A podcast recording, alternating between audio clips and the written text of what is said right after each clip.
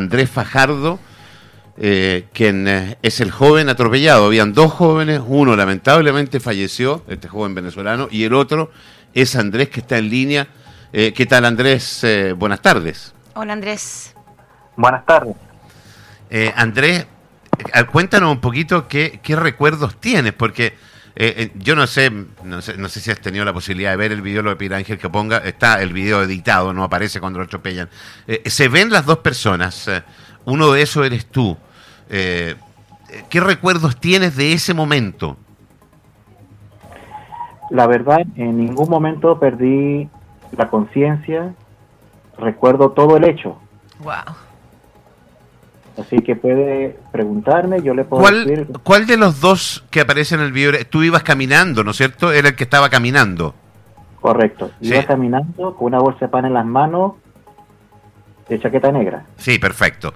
Y el otro joven, el que falleció, lamentablemente, el que está de pie, que lo estaba, estaban esperando que lo iban a buscar. ¿Tú en algún minuto te das cuenta de que viene este camión con la cabina arriba o abajo eh, y, viene a velocidad o, la posición en que estás te impide?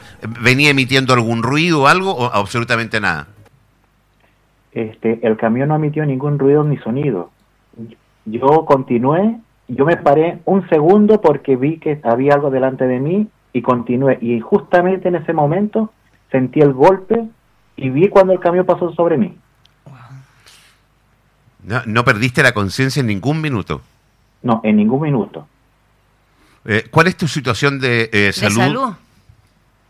Bueno, en salud este, me llevaron al hospital San Pablo de Coquimbo, atendieron súper bien, me hicieron rayos X, resonancia magnética, me hicieron ecos, donde arrojaron que yo no tenía ningún tipo de dolencia, ruptura ni falencia dentro de mi organismo, solamente este, muestro en una pierna izquierda donde recibí mayor impacto sobre el vehículo, este, rotura de los ligamentos. Ah, ya. estoy en cama con una fémula que tengo la pierna rígida. Ahora, eh, ¿en qué momento te enteras tú, eh, Andrés, del el fallecimiento del otro joven? No, este, me entero inmediatamente porque en el momento que me pasa el camión por encima, yo quedo con mi, cara mirando hacia el joven. Oh, no te puedo creer. Y veo cuando se baja el joven, creo que era bombero, que se bajó del vehículo, fue donde el muchacho, le tomó los signos vitales, dijo, este no está, y me fue a atender a mí en ese momento consiguió algo para ponerme porque mi cara estaba en el suelo. Una goma eva, algo me puso para que yo no tuviera la cara en el suelo. O sea, a ver, eh, eh, la, persona que falleció entonces fallece al tiro en el, con el mismo golpe del camión. Correcto. Qué tremendo. Ay, sí, terrible. ¿Qué, qué, piensas ahora? Eh, porque ya, es que tienes un ángel de la guarda, pero gigante. ¿Cuál es, cuál es tu sensación exactamente? Bueno, es que he recibido muchas llamadas, todas las personas que han visto el video dudan de que me encuentre bien de salud, dicen que yo no debería estar acá. Sí, Pero sabemos que hay un Dios grande y tengo mis dos padres fallecieron y desde el cielo me están cuidando. Ah. Yo te iba a preguntar que quién te está cuidando, porque uno, uno generalmente... A mí se me paran los pelos. a mí también. generalmente en la vida tiene alguien, en el caso mío es mi mamá, que yo digo que mi mamá es la que me cuida, eh, uno tiene alguien que no está eh, terrenalmente y que hace sentido que lo cuiden. Eh, porque acá hay una diferencia de, metros, de, no metros, ni siquiera, centímetros, centímetros, que permiten que tú continúes con vida.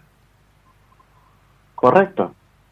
Yo pasé cinco pasos di adicionales donde estaba el joven y se me vino el auto encima porque tengo siento el impacto porque me empuja y después siento cuando el camión pasa sobre mí las ruedas delanteras y las posteriores y lo único que yo tuve en la mente fue mover los dedos de los pies para ver si no había quedado paralítico al tiro. Ah, claro, pensando en que podría haber quedado paralítico. Sí, y ahí fue cuando como le digo, el joven estuvo siempre mente diagonal mío, alcancé a verlo tirado en el suelo, alcancé a verle el rostro lleno de sangre. Pobrecito. Y en verdad, este, más que lo que siento por mí, siento fallecimiento de él. Porque ninguno de los dos tenemos culpa de una situación que sale de nuestras manos. Lógico, y un hombre joven que uno piensa que no es el minuto nomás. Y con familia más encima. Ahora, ¿cuál es tu sensación para con el chofer? Yo quiero decir que, según información que nos entrega Carabinero, el camión no tenía documentos, él no tenía documentos para manejar. Eh, ¿Cuál es la sensación que existe? ¿Existe una sensación de bronca, de rabia o, no, no, hay, no hay sensaciones? Mire, este, en estos momentos uno no siente nada de eso porque en verdad son situaciones que nadie está preparado para vivirlas. Mm. Pero en verdad él tiene una obligación legal que daba de tener que responder por claro Que sí. Por supuesto. claro que sí. Y tengo entendido que el problema que él venía con su vehículo no solamente fue, venía desde antes, de metros antes, él venía con ese problema de la cabina. Sí. Que él muy bien pudo haber frenado, muy bien pudo haber, aunque sea sonar la bocina para avisar que él venía no venía consciente o avisar que no estaba controlando el vehículo. Entonces uno al escuchar algo, uno voltea, gira, mira. ¿El conductor del, del, camión que los atropella usted se baja inmediatamente del camión? La verdad no sabría decirle ah, porque en ese instante quedé mirando justamente hacia el carro blanco y yo todo lo que vi, el cuadro mío, el joven del carro blanco que se bajó y el joven que está fallecido frente a mí. Andrés, estamos junto a Andrés Fajardo, que es la otra persona, la que quedó viva en este atropello. Eh, ¿Tú vives por ahí porque andabas comprando pan? Eh, ¿Trabajas por ahí? ¿Vives por ahí? Yo vivo en los departamentos de Nueva Hacienda, pero yo voy a visitar a una tía ahí en Alto Peñuelas, Villarrica. Ya. Entonces, yo paso, por eso ya bolsita de pan, le compro el pan en el supermercado y la acompaño en el desayuno. Todavía te está esperando, creo. ¿eh? No. No, era una, broma. Pobrecita, me imagino, me imagino cuando le tienen que haber dado la noticia a la tía, porque eh, imagínate que está esperando que tú llegues con el pan y, eh, y, claramente le tienen que haber dado la noticia. ¿Tú tienes familia, Andrés? Sí, yo, yo soy chileno. Lo que pasa es que mi acento es porque yo viví en Venezuela. Ya. Tengo muchos familiares acá en Chile, pero ahorita principalmente vivo con mi esposa y con mi hija. Ajá, y, la reacción de ellas eh, cuando se enteran y después cuando saben que, estás bien, eh, cuéntanos un poquito de aquello. Bueno, este, como yo he tenido ciertos estudios previos con respecto al accidente de tránsito, sabía que no debía moverme, por eso me quedé quieto. Lo primero que hice fue que me facilitaran mi teléfono para notificarle a mi esposa y decirle que yo estaba bien, que había sufrido un accidente, que me habían atropellado, pero yo estaba bien porque sé que las noticias se podría pasar muchas cosas en la mente y no quería que se asustara. Lógico.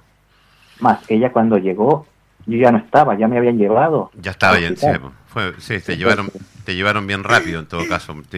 Hay que dar las gracias al personal del SAMUL, entonces también al personal del hospital de Coquimbo que te atendió bastante bien. Eh, Andrés, que tengas una muy buena recuperación. Eh, que, que, todo esto quede en el pasado y en el olvido. Eh, lamentablemente hay una familia, un joven que va a tener que, que, quedar con el dolor. Eh, yo el chofer del camión no creo que haya actuado, puede haber actuado en forma negligente, pero nadie hace una cosa así a propósito. No, por supuesto. Nadie se levanta en la mañana pensando que va a salir a atropellar gente. Pero desgraciadamente ahí se necesita más fiscalización. Y tiene responsabilidades también. De todas maneras. Así que Andrés, te mandamos un abrazo enorme, gracias por atendernos eh, y pronta recuperación y buena recuperación. Y agradecer esta nueva oportunidad que te dio la vida, porque esto fue un regalo. Sí, un nuevo nacer me han dicho Exactamente, esto es un renacer. Así es. Un abrazo, Andrés. Muchísimas gracias. Cuídate mucho.